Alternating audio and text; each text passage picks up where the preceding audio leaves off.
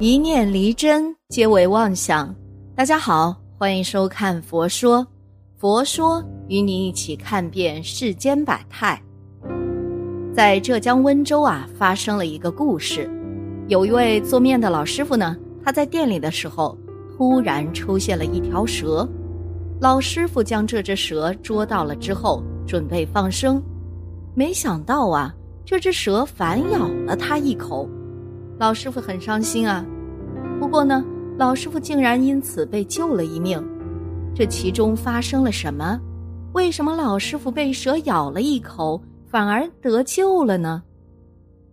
男子放生被蛇咬伤，故事啊是这样的：这位老师傅姓王，他是浙江温州人，他以做面为生，主要是做着素面，而素面呢是温州的特产。如果遇到婚嫁、丧事、修建房子等大事啊，素面是每家每户都必须要有的东西。素面对于很多人来说非常的细软，甜咸适中。素面的做法形式非常的多，特别适合小孩和老人。在温州，女人啊如果坐月子，就必须要吃素面了，而且客人也要吃的。所以，一家如果吃掉上百斤的面条也是很正常的。如果素面越多，就说胃口好，而且说明啊这家人亲友多。从这可以看出，素面在温州的地位是非常高的。而家家户户订购面条都会来找这位师傅。这位王师傅的手艺啊，受到了很多人的喜欢。街坊邻居问王师傅。你的手艺从哪里学来的？师傅说，是从乐清师傅那里学来的，而且在学习的时候啊，发生了一件怪事。街坊邻居说，什么怪事啊？师傅说，我在当学徒的时候啊，那个素面铺非常的大，在楼下还是一个作坊，楼上是一个仓库，存放着面粉还有素面。有一次在夏天的晚上。素面店里出现了一条蛇，旁边的伙计拿着钳子还有石头准备对付这条蛇，但是我向那个人说，还是把蛇放生了吧。街坊邻居问：“蛇最后放生了吗？”师傅说：“我将那条蛇放生了，因为乐清的水比较多，我就将蛇放在河里了，蛇就顺势游走了。我还顺便去河里洗了个澡。”准备上岸的时候，这条蛇竟然又向我游过来，我觉得很奇怪呀，想看看这只蛇是要干什么。过了一会儿，这条蛇游到我身边的时候，咬了我一口。之后大家都在数落我了，我那次很伤心，就请了假回家养伤了。但是第二天的时候，素面铺上的木板断裂了，好几个伙计啊因此受伤。我因请假而躲过了一劫，不得不说呀，是因为这条蛇而救了我一命啊。街坊邻居们都在说了，做善事啊，的确是能够得到回报的。放生的八大利益，所以说做了善事是一定能够得到回报的。虽然有时候呢，你看不到这是好报，或者是这个好报还没有来到。但是啊，不能够心急，只要你心中有着善念，就会获得善报。比如做善事，第一步就是可以进行放生，有着八种利益。第一种是功德最大的一种。我们现在的人身上会出现很多的病，也会遇到灾难，并且在修佛的过程中呢，也是非常的困难。唯一能够摆脱这样的困境。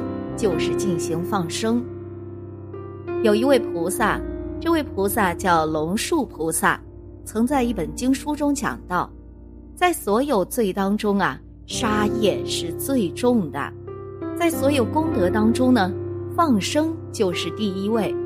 还有藏地的一位大师也说道，戒除杀生的观念，要救护动物，要将它们放生。而另一位净土宗的大师也在说了。如果想要用人心转化为佛心，要将浑浊的心态转化为净土，最好的办法呀，就是要进行放生。第二种是放生能够积累福报，在《金光明经》中有着这样一个案子：有一位如来叫宝鸡，他出世之时，释迦牟尼佛还是一个流水的长者，他做了一件事，就是叫大象运水，因为这条河已经快要干涸了，当中的一万条鱼因此得到救治，而且在河边念了佛经，加持到鱼群中。也因为如此啊，鱼死了之后转生成为了天子。这些鱼呢，为了能够报答释迦牟尼佛的恩德，就在他的家里留了四万颗的珠子，并且降下了天花为长者进行祝福。第三种是，如果放生对于生命来说是最好的保障。在如今啊，我们都在找着保护自己的各种办法。尤其是在今天，有着空难、车祸，还有各种传染病，甚至对于那些生活在城市里的人来说呀，就算是在晚上出门，都不会有着安全感。有很多人想问了，如何才能保障生命的安全呢？就是要多放生，因为你放生所积累的功德会越来越多，然后呢，就会处在菩萨的庇佑当中。这样就会离开灾难，在功德经中这样说着：放生能够修福，让众生能够逃离苦难。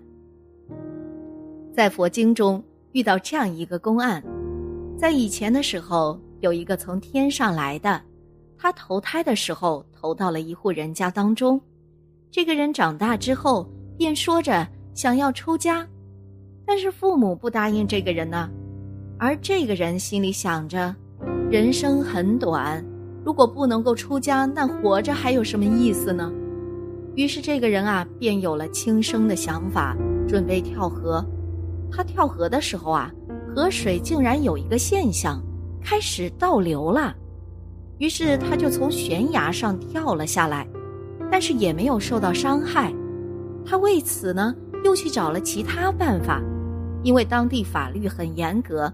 他就去做了强盗，准备受死刑的时候，行刑者射出去的箭竟然都没有射中他。国王看到了此怪异的现象，于是，在国王的劝说之下，他终于能够出家。很多人都在问这个人是不是在前世的时候造了善业，寿命才会如此的坚固。佛对世人说。因为这个人啊，在前世的时候救过一个人，因为这样的缘分，他在转世轮回当中什么都伤害不了他，并且如今啊，才能够得到阿罗汉果位。所以，我们放生得到福报是很大的，能够得到无畏。如果我们害怕、恐惧，做着放生的事情，就会变得安定了。第四种。会延长你的寿命，在一本书中记载着，在过去的时候啊，有一位沙弥，他陪护在长老身边。这个长老看到沙弥只有七天的生命了，于是呢，就让沙弥回到家里去看一下自己的母亲。在沙弥临走的时候，长老曾说：“八天之后你再回来。”长老的意思就是在说。沙弥呀，最好是在家里命中。但是到了第八天之后，沙弥回来了，长老就觉得奇怪呀，对他又进行了观察，发现沙弥在回去的过程中，原来是看见了蚂蚁被困在了水中，于是沙弥就拿了东西做了一个桥，让蚂蚁去到了其他地方，所以沙弥的寿命啊才能够得到延长。是因为救护了这只蚂蚁。第五种是可以得到治病的良方，在功德经上说，放生生命，自己身边的病就会得到治愈。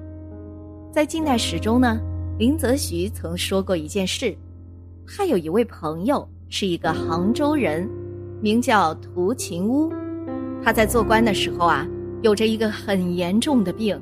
已经到了生命垂危的地步，于是，在生病的时候就立下了一个誓言，会接济他人，帮助受难的人，通过这样的形式来进行忏悔。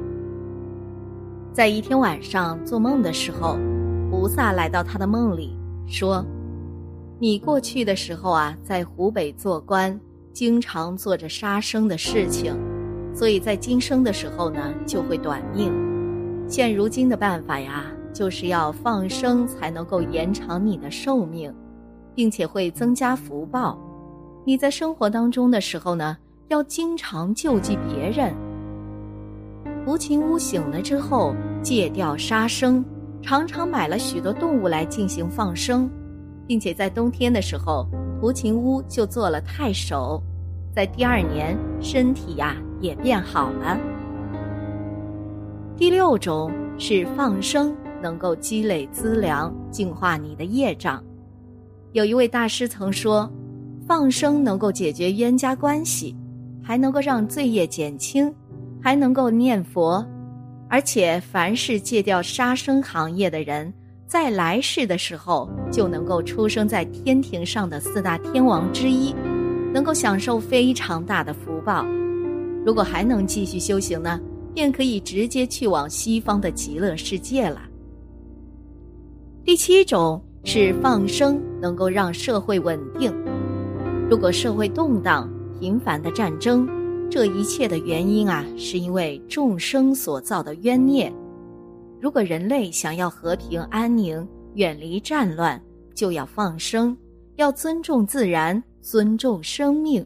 而放生带来的结果，就是减少了社会动荡的最根本的因素，而间接上能够增加人类的福报，减少自身的罪孽。第八种是放生。就像如意宝珠一样，能够随着人心愿的不同而有着不同的善报。如果你在祈求着安乐，那放生就会获得上天的福报；如果是想要有慈悲的心，放生就会种下佛因；如果是想要延长自己的寿命，放生啊就会获得长寿的办法。因此呢，放生就有着非常大的功德了。无论是有没有祈求回报，善报都会来到你的面前，这是因果轮回的关系。